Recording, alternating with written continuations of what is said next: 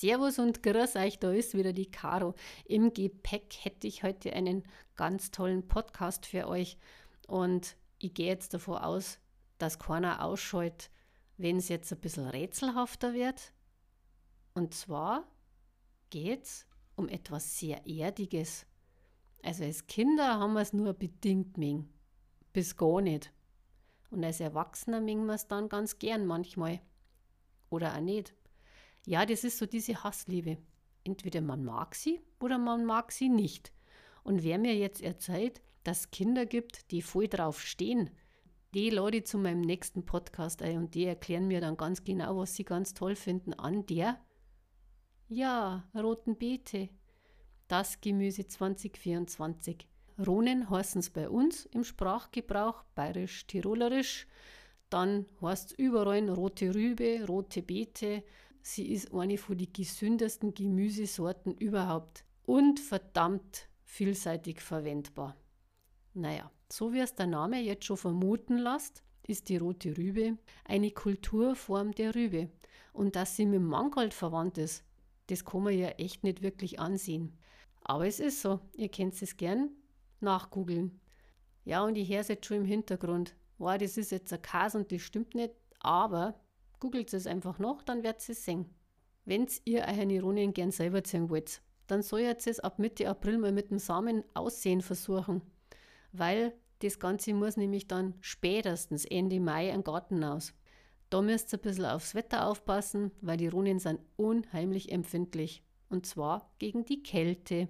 Deckt es immer in der Nacht noch ein bisschen ab, wenn der Wetterbericht nicht unbedingt optimal sagt. Der Abstand soll ja ungefähr 25 mal 25 cm betragen. Dann funktioniert es auch mit dem Rübchen. Ja, vom Boden her ist jetzt nicht allzu anspruchsvoll, aber trotzdem ist die Vorbereitung das A und O. Da sage ich dann immer mal wieder, verwendet einfach eine gute Gemüseerde. Im Hochbeet natürlich eine Hochbeeterde. Das Ganze funktioniert auch mit Gemüse, Hochbeeterde und oder Kräuter- und Tomatenerde. Wo ich nicht so der Fan davon bin, ich höre es natürlich jetzt auch schon wieder im Hintergrund schreien, Kompost. Wenn ihr Kompost dazugeben wollt, dann bitte nur ganz wenig. Und der soll halt wirklich absolut alt sein. Über zwei Jahre. Dann schaut dass nicht allzu viel Schädlinge drin rumhüpfen. Da sind wir nämlich wieder bei dem Thema, weil sonst kann es durchaus passieren, dass das Rübchen bald als Wohnung dient und nicht bei uns im Kochtopf landet.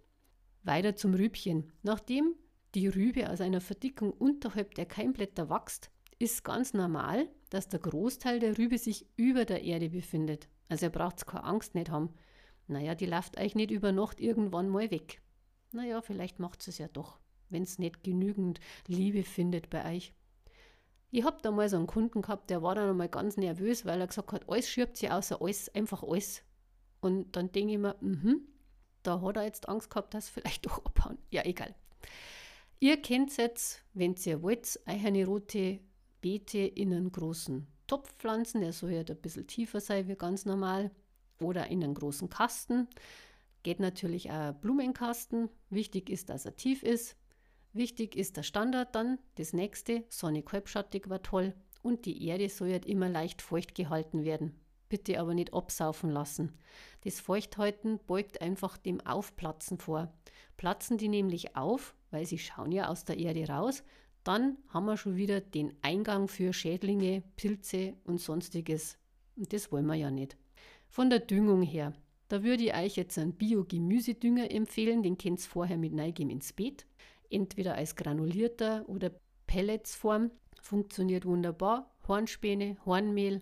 Das Ganze ist natürlich immer überall erhältlich.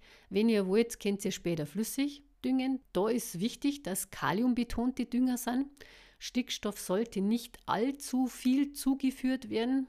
Das ist nämlich ein bisschen kontraproduktiv. Und wenn man das alles beherzigt, dann kann man richtig viel schmackhafte, gesunde rote Beete ernten. Oder Rana, wie die, wie die Oma bei uns gesagt hat. Die Rana, ja, und jetzt. Oh, die Kleinen. Für Balkon und Terrasse. Natürlich haben sie sich alle was dabei gedacht. Heutzutage sind die Gärten oft nicht mehr groß genug. Es gibt vielleicht auch gar keinen Garten mehr. Es, man kann nicht immer überall ein Hochbeet aufbauen, aber man hat vielleicht einen Balkon oder und eine Terrasse und dann könnt ihr genauso rote Beete anbauen wie alle anderen auch. Natürlich nicht so große, weil die eigenen sind nämlich besonders gut für kleine Möglichkeiten und die reifen ungefähr zwischen 8 bis 12 Wochen. Natürlich die größeren Kultursorten brauchen ungefähr 10 bis 13 Wochen, je nach Rübe und Sorte. Und erntet eure Rüben vor dem ersten Frost. Das war nämlich ganz wichtig, weil die da leiden nämlich überhaupt keinen Frost. Am besten aufkommen natürlich fühlt sich die Rübe direkt im Boden. Also erntet sie erst kurz vor dem Frost. Und seid lieb zu eurer Beete, gell? vor allem wenn es dann erntet. Lockert den Boden ringsrum vorsichtig auf, dann redet ein bisschen mit eurer Beete oder auch mit euren Würmchen und dann zirkt die Rübe an den Stängeln langsam raus. Wichtig ist, dass Schale und Wurzeln nicht beschädigt werden, denn an beschädigten Stellen bilden sie nämlich sehr schnell Fäulnis dann ist es mit dem Lagern nämlich schwierig. Lagern kennt ihr die Runen in einem kühlen Keller. Legt hierzu die Runen in eine flache Kiste mit feuchtem Sand. Genauso wie die Karotten. Dann hat natürlich jetzt der Handel für uns ganz viel spaßige, tolle Sachen gezüchtet, kann man da dazu sagen. Und wenn man so auf den Markt geht, findet man wirklich ganz tolle. Also ich bin ja immer sehr fasziniert, was es alles gibt und ich kaufe es auch wahnsinnig gern ein. Und zwar ist es total egal, ob es jetzt bunt sind, geringelt, lang, rund, groß, klein, orange, weiß, rosa, gelb, ja, natürlich rot und es ist wirklich alles möglich. Und die Sorte, die ihr wählen wollt, das bleibt wirklich euch total überlassen. Denn auch wenn ich jetzt einen Blick ins Samenregal schmeiße, dann her ist jetzt schon es gibt ja so eine große Auswahl. Und falls ihr keine Lust habt, die rote Beete selber auszusehen, weil ihr das Gefühl habt, das funktioniert mit Sicherheit sowieso nicht, dann findet auch eine sehenswerte Auswahl an Jungpflanzen bei eurem Gärtner oder in eurem Fachgartencenter. Da mal eine kleine Auswahl. Ich habe mir gedacht, machst du mal eine kleine Auswahl, damit dann, wenn es vor dem Samenregal steht, nicht gleich zusammenbricht, und da gibt es zum Beispiel die Avalanche, das ist die weiße mit ganz leichten Ringeln, die Boldor, ein gelbes Fruchtfleisch mit oranger Schale, dann die Golden Burpes, ein gelbes Fleisch geringelt und ganz eine intensive orange Schale, dann die Pablo, das ist eine ganz kleine, kugelrund, rot und für einen Balkon gut geeignet, die Mona Lisa, ebenfalls eine Balkonronen, klein und ein super Geschmack, die Taunus, die lange, die macht ein langes Rübchen, dunkelrotes Fleisch. Die Baby Bets, klein, kugelig für Topf und Balkon geeignet. Und die Boro, eine der robustesten Sorten in Rot.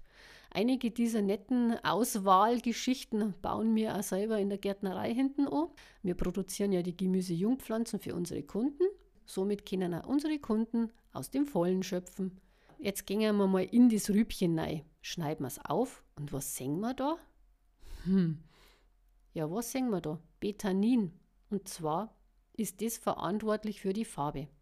Dann hat es unheimlich viel Antioxidantien, einen wahnsinnig hohen Vitamin B-Gehalt, Eisen, Kalium und weitere Mineralstoffe machen die rote Beete zu einem Top-Nahrungsmittel. Sie hilft Menschen bei Eisenmangel, ebenso wie die roten Säfte.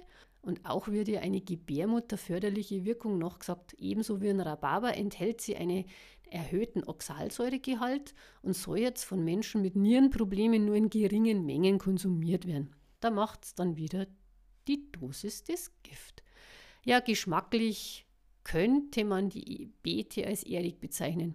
Mache ich ja schon gern so, ja. Aber dennoch sagt man ihr auch noch, sie wäre süß und aromatisch. Naja, die kleinen jungen Rübchen, die können roh verzehrt werden. Ihr kennt es kochen. Süß, sauer Eiling, auch die Blätter finden ihren Weg in die Küche und zwar als Salatbeigabe. Und wenn es wollt, dann könnt die Gräsern, Elternblätter wie Mangold und Spinat zubereiten. Verwendet wird auch der Saft der Beete und zwar als Färbemittel. Also passt auf, dass ihr den Saft nicht auf eure Kleidung spritzt. Vielleicht tragt Einweghandschuhe, damit die Hände nach der Verarbeitung nicht ausschauen, als kammt's frisch aus einem Massaker.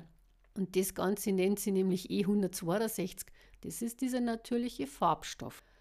Die Tiere finden die Rübe auch super schmackhaft. Also ihr könnt es einmal verfuttern, wenn es wollt. Wenn was überbleibt, wenn was nicht ganz schön ist, dann mögen die Viecher auch ganz gern. Tja, nur zu guter Letzt, wie kommen die Ringel in die Ringelbeete? Da haben wir uns wahrscheinlich schon mal ein paar Gedanken drüber gemacht, weil es nämlich wirklich ganz toll ausschaut. Und ich habe da mal eine ganz einfache Lösung. Also, nach getaner Arbeit gönnen sich unsere Gartenzwerge auch mal ein Ingwerlikörchen. Naja, vielleicht auch drei oder vier. Und dann kann es nämlich durchaus passieren, dass sie wild in den Hochbeeten tanzen. Und sie müssen sie dann gut festhalten an den Blättern der roten Beete. Dann kreiseln sie um die Rüben herum und bringen das Innere der Rüben in einen richtigen Kreiselschwung. Und so entsteht der Ringel in der Beete. Hm. Vielleicht ist es auch ganz anders. Vielleicht hat es ja auch einen richtigen wissenschaftlichen Hintergrund. Vielleicht ist die rote Beete nicht von dieser Welt. Na, ich habe einmal genauer hingeschaut für euch. Ich habe dann mal mit ein bisschen mein ähm, Fachwissen rausgefriemelt. Ist ja nicht immer ganz einfach, dass man sich alles merken kann, habe ich meine Unterlagen nachgeschaut und da habe ich natürlich die Lösung für euch gefunden. Die Rüben bestehen aus Wurzel und Spross, die sich durch dicken Wachstum zu einem Speicherorgan entwickeln. Ich bin gleich fertig mit dem Podcast, aber das möchte ich nur erklären. Nach außen nennt sich das Phloemzellen. Die sind für den Transport von Nährstoffen verantwortlich. Nach innen hin gibt es die Xylemzellen und in denen wird das Wasser transportiert. Die roten Rüben zeigen ein anormales Dickenwachstum, das sich bei ihnen Xylem und Phloem abwechseln. Schaut einfach mal genauer hin, vielleicht zeigt es dann, dass sogar die roten Formen einen Ringel haben. Und ich ringel mir jetzt aus dem Ganzen raus. Hoffe, dass ihr schon wieder ganz viele Ideen für den Saisonstart habt. Das Wetter ist ja angenehm warm für Februar. Ich bin auch schon im Garten draußen gewesen, habe meine Hochbeete schon regeneriert, animiert, naja, von allem befreit, was nicht rein sollte oder immer nur drinnen ist. Wir hören uns wieder, wenn es heißt Blick ins Astloch. Die Caro ist jetzt raus und ich wünsche euch ein schönes Tage. Für euch, Servus.